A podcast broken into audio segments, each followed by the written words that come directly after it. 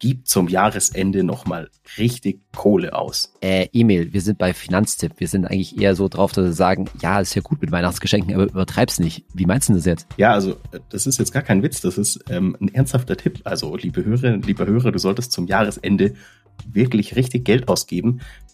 Das Wichtige ist aber nicht für irgendwas. Und wofür du am besten noch so richtig viel Geld ausgeben solltest und was du sonst am besten vor Silvester noch erledigst, das erfährst du in dieser Folge Geld ganz einfach mit Saidi und Emil von Finanztipp. Wir bei Finanztipp sind der Meinung, Finanzen kannst du selbst. Und wir zeigen dir wie.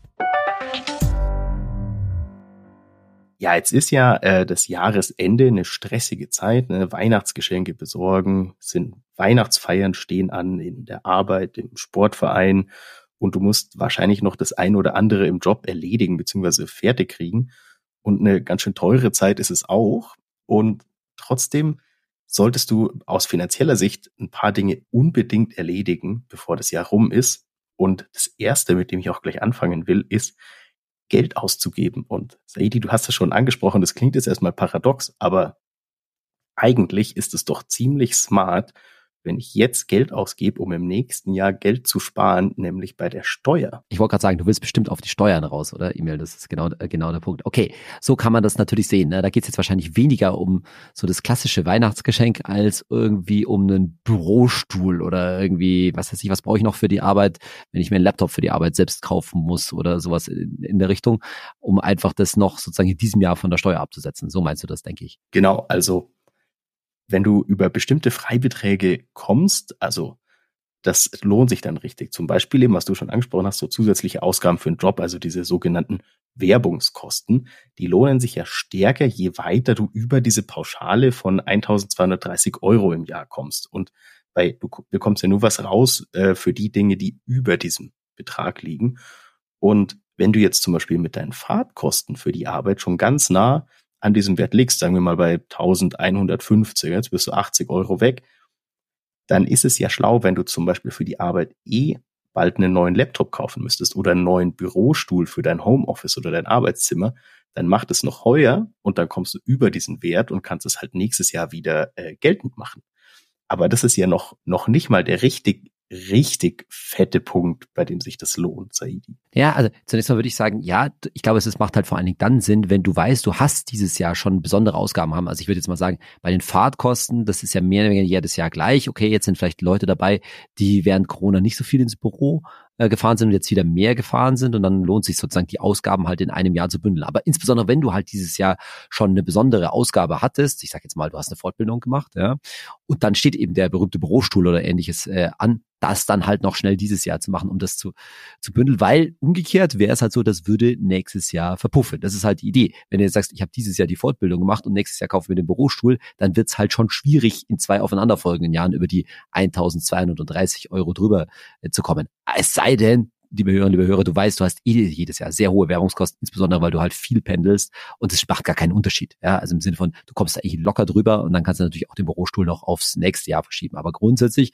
macht es dann Sinn, das schon zu, äh, zu bündeln, damit es eben nächstes Jahr nicht verpufft. Ja, und dann äh, der zweite Punkt ist jetzt leider nicht irgendwas äh, Cooles zu Weihnachten, keine Ahnung, Xbox, PlayStation, Nintendo aus der Kategorie, sondern ähm, der Punkt, bei dem sich das besonders lohnt, ist jetzt eigentlich ein ziemlich uncooler Punkt. Das sind nämlich die Gesundheitskosten. Und da lohnt sich das für dich, liebe Hörerinnen, liebe Hörer, in einem Jahr möglichst viel auszugeben. Warum? Das gehört zu diesen außergewöhnlichen Belastungen. Das klingt jetzt erstmal super seltsam, aber die kannst du halt steuerlich geltend machen, aber erst ab einem bestimmten Gesamtbetrag, der von deinem Einkommen abhängt. Mehr Infos dazu findest du im, in unserem Finanztipp-Ratgeber, den wir dir in den Show Notes verlinken ganz generell mal gesagt, für dich heißt es, wenn du zum Beispiel schon richtig, richtig viel Geld für Zahnersatz ausgeben hast müssen, weil der eben nötig war, das wird ja schnell richtig teuer, dann kauf dir die teure Brille, die du sowieso brauchst, nicht im nächsten Jahr, sondern noch in diesem Jahr, damit du auch hier möglichst weit über diesen über diese Grenze äh, kommst und sich das nächstes Jahr bei der Steuer für dich richtig lohnt, weil Saidi, da sind wir jetzt ja auch bei Beträgen, wo einfach ganz schön was zusammenkommen kann, oder? Genau, also man muss man zunächst mal sagen, dass diese Grenze halt von, liebe Hörerinnen, liebe Hörer, von deinem Einkommen abhängig. Und da haben wir im Ratgeber auch einen Rechner verlinkt. Da kann man sich das mal ausrechnen. Ich muss ehrlich sagen, wenn man einigermaßen gut verdient, dann liegt diese Grenze natürlich schon ganz schön hoch. Das ist gar nicht so leicht, über diese Grenze drüber zu kommen. Aber gerade dann, wenn du halt in einem Jahr so hohe Ausgaben hast, wäre es halt wichtig, dass man noch einen Teil von der Steuer absetzen kann, muss man auch ganz klar sagen. Natürlich immer nur den Teil, der über diese Grenze hinausgeht. Und das kann dann auch, gerade weil bei so Gesundheitsausgaben sich das ja manchmal so ein bisschen mit Planung was zu tun hat. Also jetzt bleibe ich mal bei dem Zahnarzt. Das sind ja meistens dann nicht ein Termin beim Zahnarzt, sondern mehrere Termine. Das jetzt noch alles dieses Jahr zu erledigen am, ja, im Dezember ist ein bisschen unrealistisch. Aber was du natürlich machen kannst, ist zu sagen, ach so, jetzt habe ich noch einen Zahnarzttermin irgendwie rund um Weihnachten rum. Ja, mach den vielleicht später. Ne? Also das kann man ja auch sagen. Ich plane das jetzt schon alles mal für 2024 voraus, weil ich schon weiß, dass da einiges äh, auf mich äh, zukommt und dann kann man das auch umgekehrt machen, so wie, wie du es gerade angesprochen hast. Dann kaufe ich mir vielleicht auch die Brille erst im, im, im nächsten Jahr. Entscheidend ist dabei übrigens immer, ähm, wann die, die, die Rechnung äh, gestellt worden ist, ja, sozusagen, also wirklich der, der Zahlungsfluss ist letztendlich dann das auch ähm, das äh, Entscheidende. Und ja, klar, wir wissen alle, so gerade Zahnersatz und andere medizinische Geschichten, da geht es jetzt nicht um so eine kleine Rezeptgebühr hin oder her. Das kann dann natürlich schon richtig teuer werden, da geht es in die Tausend von Euro und kann dann eben auch bei der Steuer einen ordentlichen Unterschied machen. Unser zweiter Punkt, den wir auf der Liste haben, ist ähm, leider ein bisschen unerfreulich, würde ich sagen. Nämlich, es hilft dir tatsächlich was, wenn du Verluste ausnutzt jetzt zum Jahresende. Klingt auch erstmal irgendwie ein bisschen schade, weil so Verluste tun ja immer weh, aber ganz wichtig, du kannst sie halt bei der Steuer nutzen. Das heißt, du kannst sie mit anderen Gewinnen verrechnen und damit sparst du dann Abgeltungssteuer. Das sind diese berühmten 25 Prozent, die auf Zinsen, Dividenden und Gewinne aus ETF-Verkäufen fällig werden. Und das klingt jetzt erstmal nach einer super komplizierten Angelegenheit, hängt aber ein bisschen von zwei Fällen ab. Wenn du zum Beispiel bei einer Bank bist, zum Beispiel mit deinem Girokonto, mit deinem Tagesgeldkonto und deinem Depot. Gar kein Problem, da passiert das alles automatisch, weil die Bank kann ja diese verschiedenen Töpfe für dich alle ganz leicht miteinander verrechnen. Aber Saidi, der Regelfall ist ja wahrscheinlich inzwischen auch mit dem ganzen Zinswettrennen, das wir immer sehen bei den Tagesgeldkonten, dass die meisten Leute wahrscheinlich Girokonto, Tagesgeldkonto und äh, Depot bei ganz unterschiedlichen Anbietern haben. Zumindest, ich vermute mal, die meisten Leute uns in unserer Finanztipp-Community. Und da wird es ja eine schon noch mal eine bisschen kniffligere Sache, oder? Ja, also man muss es auch nicht zu knifflig machen, weil grundsätzlich geht nichts verloren. Also das ist auch mal eine wichtige Message für liebe dich, liebe Hörerinnen, liebe Hörer. Wenn du jetzt dieses Jahr da nichts machst, ist es nicht weg. Also sagen wir mal, du hast jetzt tatsächlich mit einer Geldanlage, du hast irgendwo ein Depot, vielleicht bei einem Neo-Broker und hast da ein bisschen rumgespielt, hast Verlust gemacht und auch Verlust realisiert. Dieser Verlust ist nicht weg. Wenn du jetzt dieses Jahr bei demselben Broker, bei, der, bei demselben Depot keine Erträge, keine Gewinne machst oder ähnliches, ja, dann ist es nicht weg, sondern kommt in einen sogenannten Verlustverrechnungstopf. Und wenn du später irgendwann mal, das kann nächstes Jahr sein, das kann aber auch in vielen Jahren erst sein, bei demselben Anbieter wieder Gewinne realisierst, Ausschüttungen kassierst, Dividenden, Verkau also Gewinn bei Verkauf machst, dann werden diese Verluste wieder gegengerechnet und du zahlst weniger Steuer. Also erstmal musst du keine Angst haben, dass ähm, sozusagen, dass irgendwie was verloren geht. Aber mein Geld jetzt haben ist immer besser als Geld später haben. Und gerade wenn das halt erstmal nicht ansteht, dass du da große Gewinne machen wirst, dann kannst du dir eben bis zum, Achtung, und jetzt wird es eben eng, bis zum 15.12. eine Verlustbescheinigung von dem jeweiligen Anbieter holen. Und dann kannst du diese Verluste mit Gewinnen, die du woanders gemacht hast, verrechnen. Dabei muss man mal aufpassen, das ist ein bisschen verreckt, diese äh, Geschichten. Grundsätzlich kann das alles gegeneinander aufgerechnet werden, außer Einzelaktien. Verluste bei Einzelaktien können immer nur mit Gewinnen aus Einzelaktien verrechnet werden. Die, also die sind also zwei verschiedene Verlustverrechnungstöpfe, die werden auch unterschiedlich behandelt. Das heißt, wenn du jetzt, bleiben wir mal bei meinem Beispiel, du hast ein bisschen mit Aktien rumspekuliert in einem Depot, hast dabei Verlust gemacht, jetzt holst du dir so eine Verlustbescheinigung, die kannst du aber nur gegenrechnen lassen, wenn du bei einem anderen Depot, bei einer anderen Bank eben Gewinne, wenn es Einzelaktien, ähm, gemacht hast. Ansonsten, wenn es lassen sich aber auch Zinsen und Erträge aus ETFs und all das wunderbar gegen ein, gegeneinander rechnen. Aber ich muss auch sagen, jetzt muss ich mal äh, für mich auch rechnen, ich mache mir da keinen Stress. Ja, auch wenn ich bei verschiedenen äh, Banken bin, ähm, ich lasse mir das sozusagen immer, äh, ja, lasse es immer fortführen, die Verlustverrechnungstöpfe, weil irgendwann ja, hast du, äh, hast du schon mal was äh, Gewinne? Und bei mir ist es übrigens auch längst ausgeglichen, weil ich die ganzen, äh, sagen wir mal, recht spekulativen Sachen, die auch mir Verluste ver verschafft haben, längst abgeschafft haben. Aber ja, wer, wer da ein bisschen rum, äh, rumspielt und vielleicht auch öfter mal das Depot wechselt, da kann es dann schon Sinn machen, sich so eine Verlustbescheinigung auszustell äh, ähm, auszustellen und die, ja, zum Beispiel gegen Gewinne bei einem anderen Broker gegenzurechnen zu lassen. Aber ganz wichtig, ähm, es müssen ja realisierte Verluste sein. Also du musst tatsächlich, liebe Hörerinnen, liebe Hörer, verkauft haben. Also nur weil du jetzt in dein Depot in der App schaust und da steht ein dickes rotes Minus, bekommst du noch keine Verlustbescheinigung, weil der Verlust ist ja noch virtuell. Der besteht ja rechnerisch, weil eben die Kurse gesunken sind im Vergleich zu deinem Kaufzeitpunkt oder zum deinen verschiedenen Kaufzeitpunkten bei einem Sparplan. Aber ähm, du hast halt den Verlust noch nicht realisiert. Also erst wenn du verkaufst, dann realisierst du den und dann gibt's die Verlustbescheinigung. Ansonsten gehe ich meiner Bank eigentlich nur auf die Nerven, oder die? Ja, absolut. Also das muss, muss man auch alles sozusagen nicht machen, vor allen Dingen nicht, wenn solche Buchverluste nur aufgelaufen sind. Ja, es geht schon um realisierte Verluste. Ne? Also mit anderen Worten, ich habe irgendwo mal ins Klo gegriffen, habe das auch eingesehen, habe die entsprechenden Wertpapiere auch dann weiterge weitergehauen und damit äh, dann den Verlust eingesackt. Jetzt wird unsere To-Do-Liste langsam äh, schon ein bisschen, schon ein bisschen voller, aber der nächste Schritt bringt dir auf jeden Fall auch erfreulicherweise wieder Geld ein und es geht nicht um Verluste, nämlich um Freistellungsaufträge, die du bis zum Jahresende noch checken solltest.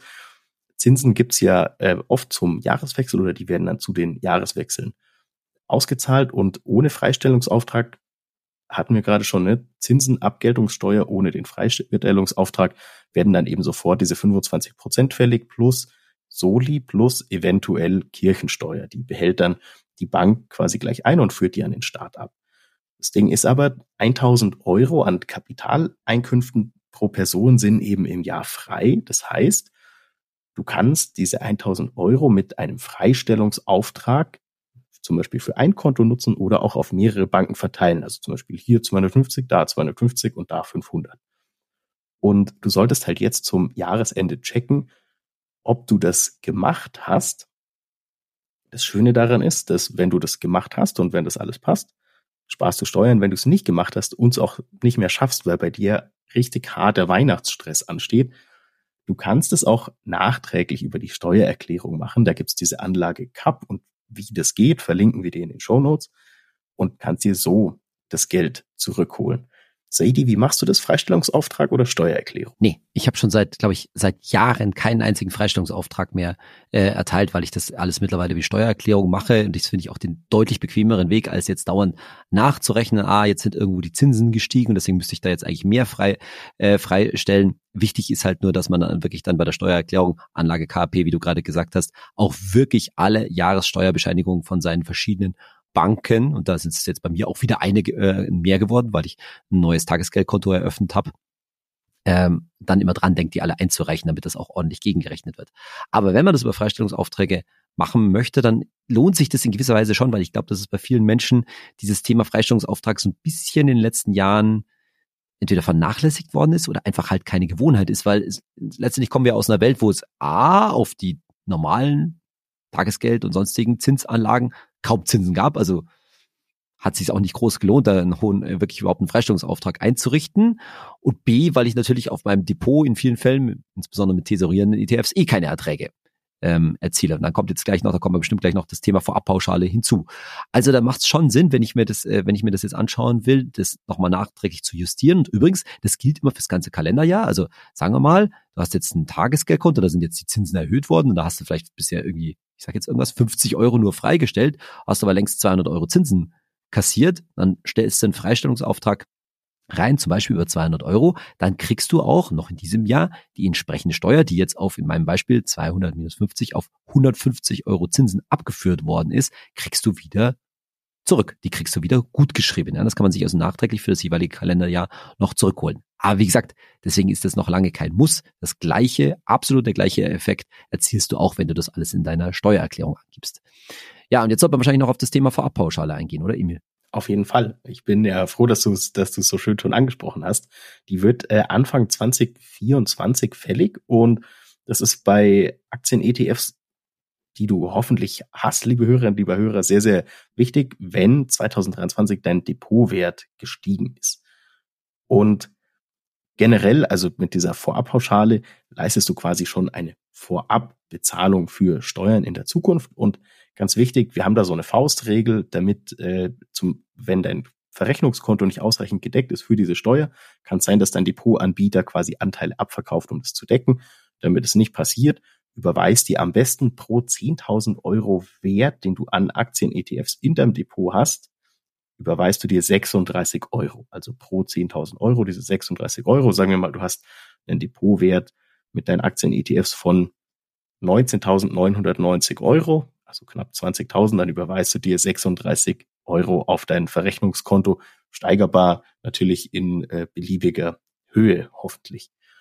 Und Hast du schon gemacht, Saidi? Ist das bei dir, ist das bei dir schon ein Thema? Hast du schon durchkalkuliert, wie du viel du jetzt aufs Verrechnungskonto überweisen musst? Ich muss nämlich zu meiner Schande zugeben, ich habe das noch nicht erledigt und ich werde das im Anschluss an diese Folge erst ähm, erledigen tatsächlich. Ich habe es tatsächlich auch noch nicht äh, erledigt, weil ich tatsächlich gerade den Depotanbieter wechsle. Ich wechsle gerade zu einer Empfehlung von uns, nämlich zu Scalable Capital und das, die Wertpapiere sind noch nicht übertragen und demzufolge habe ich auch noch nicht entsprechend Geld aufs Verrechnungskonto äh, gelegt. Wobei ich glaube, in dem Fall, weil weil ich das nicht so gern mache mit dem Verrechnungskonto, weil das dann wieder so ein, so ein zusätzlicher Topf ist, werde ich tatsächlich wahrscheinlich in diesem Fall einen Freistellungsauftrag ähm, einrichten, um mir das äh, sozusagen zu ersparen, diese, diese Möglichkeit. Und da können wir auch gleich einen, äh, einen Hinweis geben, ja, ganz grob, wenn man jetzt einen Freistellungsauftrag einrichtet, dann muss der etwas höher sein, nämlich pro 10.000 Euro musst du etwa 125 Euro, Achtung, bei einem Aktien-ETF freistellen. Das unterscheidet sich der Wert etwas, je nachdem, ob man jetzt zum Beispiel einen Mischfonds hat oder so. Aber bei unseren Standard-Aktien-ETFs musst du pro 10.000 Euro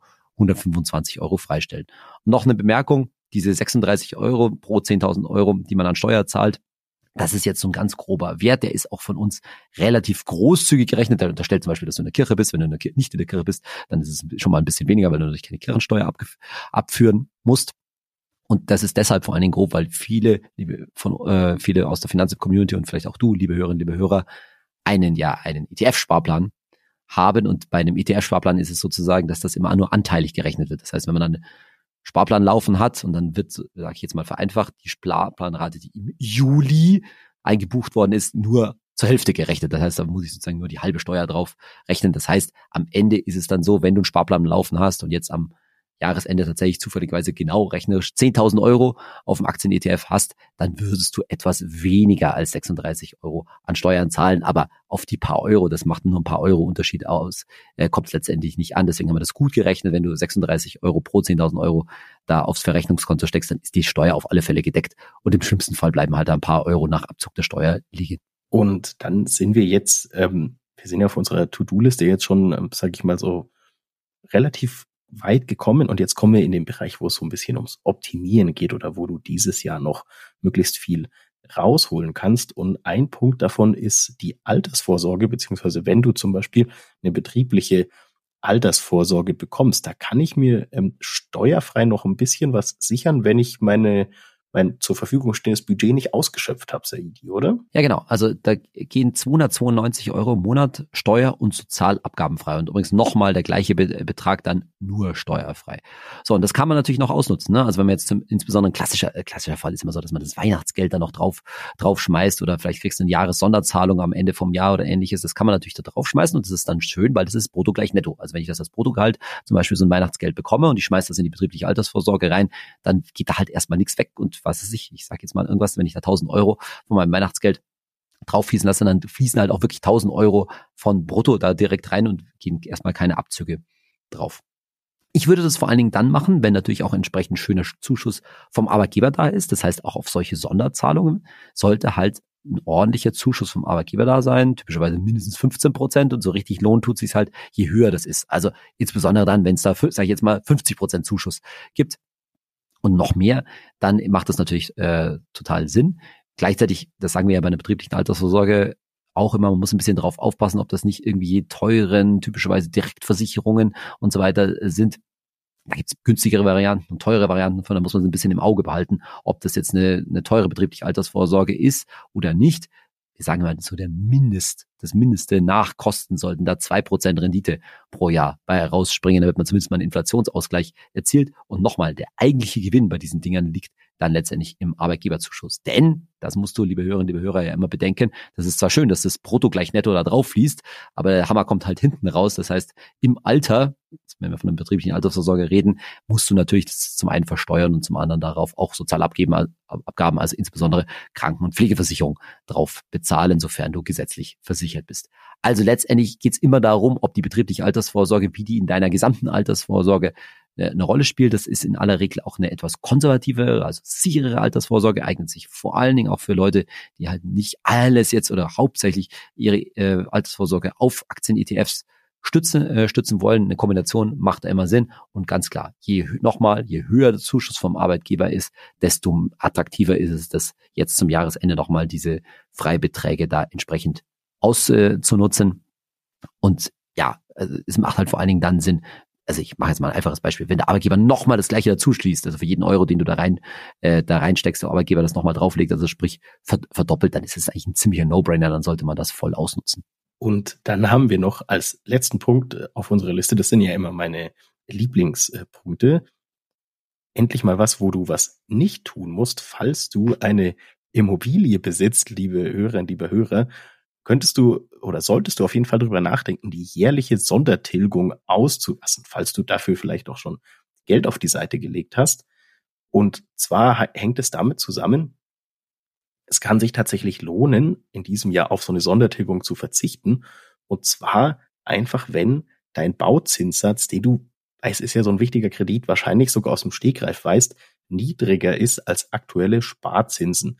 Dann lohnt sich's mehr, das Geld, das du dafür zurückgelegt hast oder das du dafür eingeplant hast, zum Beispiel einen jährlichen Bonus, den du dieses Jahr in der Arbeit bekommst, von dem du vorher schon wusstest, dass es den geben wird, auf zum Beispiel ein Festgeldkonto zu legen weil du da mehr Zinsen bekommst und dann später quasi dein jetzt zusammengespartes Kapital und den Zinsgewinn später für die Tilgung zu benutzen und damit machst du halt einen Zinsgewinn. Und das können ja bei den Summen sind wir schon sehr, sehr schnell im dreistelligen, fast vierstelligen Bereich oder überschlage ich das falsch, Said? Nee, hast du absolut recht. Gerade bei äh, Sondertilgungen, ja, Immobilien, bei den entsprechenden Immobilienpreisen in den letzten Jahren, da redet man ja wahrscheinlich mindestens mal von vierstelligen, vielleicht sogar von fünfstelligen Summen, je nachdem, was man halt so im Jahr übrig hat.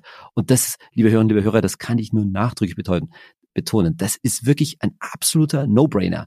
Also, ich mache es mal ganz konkret. Wenn du in den letzten Jahren eine Finanzierung zu, ich sage jetzt was, 1%, 1,5% oder irgend sowas in der Richtung zwei Prozent selbst aufgenommen hast, jetzt da eine Sondertilgung 1000 Euro oder 5000 Euro oder was auch immer reinzuschmeißen, das ist Wahnsinn. Das darf man nicht machen, weil es gibt überhaupt keinen Grund. Das kann man nicht mit sofort mit absoluter hundertprozentiger Sicherheit. Ich rede nicht von Aktien-ETFs, sondern wie Emil es gesagt hat, aufs Festgeld schmeißen zu vier Prozent plus Warum sollte ich in aller Welt auf diese Zinsen verzichten? Oder anders gesagt, warum sollte ich der Bank, bei der ich den Kredit aufgenommen habe, diese Zinsen schenken? Weil die machen nichts anderes. Die nehmen, die nehmen die Sondertilgung, ja, wo sie sozusagen kein, keine ein oder zwei Prozent Zinsen drauf bekommen und können das völlig risikolos bei der Europäischen Zentralbank zu dreieinhalb, vier Prozent, wie auch immer, äh, selbst anlegen. Also die machen, die machen sonst den Zinsgewinn, den du dir, dir, liebe Hörerinnen, liebe Hörer, entgehen lässt. Es ist völlig da. Also unser, unser, unser Druck, unser, unser, unser ja, fast schon das, was wir wahrscheinlich auf vielen Fällen von unseren Eltern gelernt haben, ist möglichst schnell von den Schulden runter, möglichst schnell das Ding abzu, äh, abzubezahlen, damit dann letztendlich man mietfrei wohnen kann. Das ist ja grundsätzlich auch richtig, aber jetzt in diesem Fall ist es wirklich ja fürchterlich, das äh, zu machen, denn wie gesagt, das macht, wie E-Mail ja schon richtig geschätzt hat, das kann schnell in die Hunderte von, Eu äh, Hunderte von Euro gehen und wenn ich das auf zehn Jahre hochle, hochrechne, wird mir ganz schlecht äh, dabei, denn das Geld ist ja sicher angelegt. Das Festgeld ist total einplanbar. Und du weißt zum Beispiel, dass du deinen vielleicht deinen deinen Vertrag in, den hast du vielleicht, sage ich jetzt mal, vor drei Jahren oder vielleicht vor fünf Jahren abgeschlossen, dann läuft die Zinsbindung mindestens noch drei, noch sieben oder fünf Jahre. Und bis dahin kannst du das Geld auf alle Fälle zu guten Zinsen im Festgeld an, äh, anlegen und kannst auf einen Schlag dann später, wenn du das, äh, wenn du den Kredit nämlich umschuldest, dann auch auf einen Schlag das das tilgen. Du hast es auf alle Fälle zur Verfügung und hast dabei einen erheblichen Zinsgewinn gemacht und um es ganz deutlich zu sagen, damit wirst du schneller schuldenfrei als die Sondertilgung einzustellen. Du wirst schneller schuldenfrei als die Sondertilgung zu machen, nicht umgekehrt. Und damit haben wir unsere To-Do-Liste für dich, liebe Hörerinnen, liebe Hörer, auch schon geschafft. Ich hoffe, dass das äh, für dich stressfrei möglich ist, beziehungsweise dass für dich auch was dabei ist, wo du zum Jahresende nochmal ein bisschen was für nächstes Jahr rausholen kannst und quasi mit einem guten Gefühl in den Jahreswechsel gehen kannst. Aber für Saidi sind die To-Dos noch nicht ganz erschöpft, weil wir haben hier noch die Fragen von unseren Hörerinnen und Hörern. Und die erste kommt von Tobias Guidi. Hey Saidi, hat man mit ETFs wirklich viele Nachteile für die Altersvorsorge, zum Beispiel durch Umschichtung und Steuern? Also ich frage mich so ein bisschen, wo die Frage von Tobias herkommt, also wo er gehört hat, dass ETFs so nachteilig sind für die Altersvorsorge. Denn ich muss ganz ehrlich sagen, ich kann eigentlich keine erkennen. Also bei Umschichtung, glaube ich, da meint er wahrscheinlich, dass man sozusagen dann im Alter irgendwie das Geld aus einem ETF rausnehmen muss und in einen anderen rüberschichten muss. Eine ganz gängige Mythos, der da rumspukt, ist immer gerne, dass wenn man lange einen thesaurierenden ETF, also einen wiederanlegenden ETF bespart hat, dass man den dann zum Beispiel im Alter in einen ausschüttenden ETF rüberführen müsste. Das wäre, muss mal ganz deutlich zu sagen, ziemlich dämlich. Denn in dem Moment, wo ich das mache, muss ich schon die Steuer bezahlen, weil ich ja die Gewinne dann äh, verkaufe und versteuern muss. Das heißt, ich zahle die Steuer vor, äh, vorzeitig. Das sollte man nicht machen. Dann gibt's so dieses Thema, ja, ich muss ja aus Aktien-ETFs dann zumindest teilweise raus und das zum Beispiel aufs Tagesgeldkonto oder ähnliches, äh, ähnliches legen. Ja, sollte man machen, zu einem vernünftigen Anteil. Es ist nämlich auch nicht so, dass man äh, auf gar keine Aktien-ETFs im Alter mehr haben, haben sollte. Aber diese vermeintliche Umschichtung, ja, äh, die muss ich in gewisser Weise sowieso machen, weil ich natürlich mich im Alter von meinem ETF teilweise ernähre. Na, und dann verkaufe ich halt regelmäßig was ab, jeden Monat oder auch zum Beispiel jedes Quartal. Und das kann ich dann zwischenzeitlich schon mal auf dem Tagesgeld parken einen großen Aufwand, da sehe ich aber nicht. Ja, wenn ich jetzt sage, ich verkaufe, ich mache jetzt mal eine Größenordnung, ich verkaufe jedes Quartal, ich sage jetzt mal was, 6.000 Euro aus meinem aus meinem ETF und dann parke ich das erstmal auf dem Tagesgeld und hole mir vom Tagesgeld dann jeden Monat 1.000 Euro rüber oder irgend sowas oder 2.000. Naja, also vielleicht ein bisschen aufwendig, aber schon sehr sehr übersichtlich noch und ich glaube übrigens, je mehr Leute das mit zunehmendem Alter und zunehmender ja, Überalterung unserer Bevölkerung machen, desto mehr Tools wird es für sowas auch geben.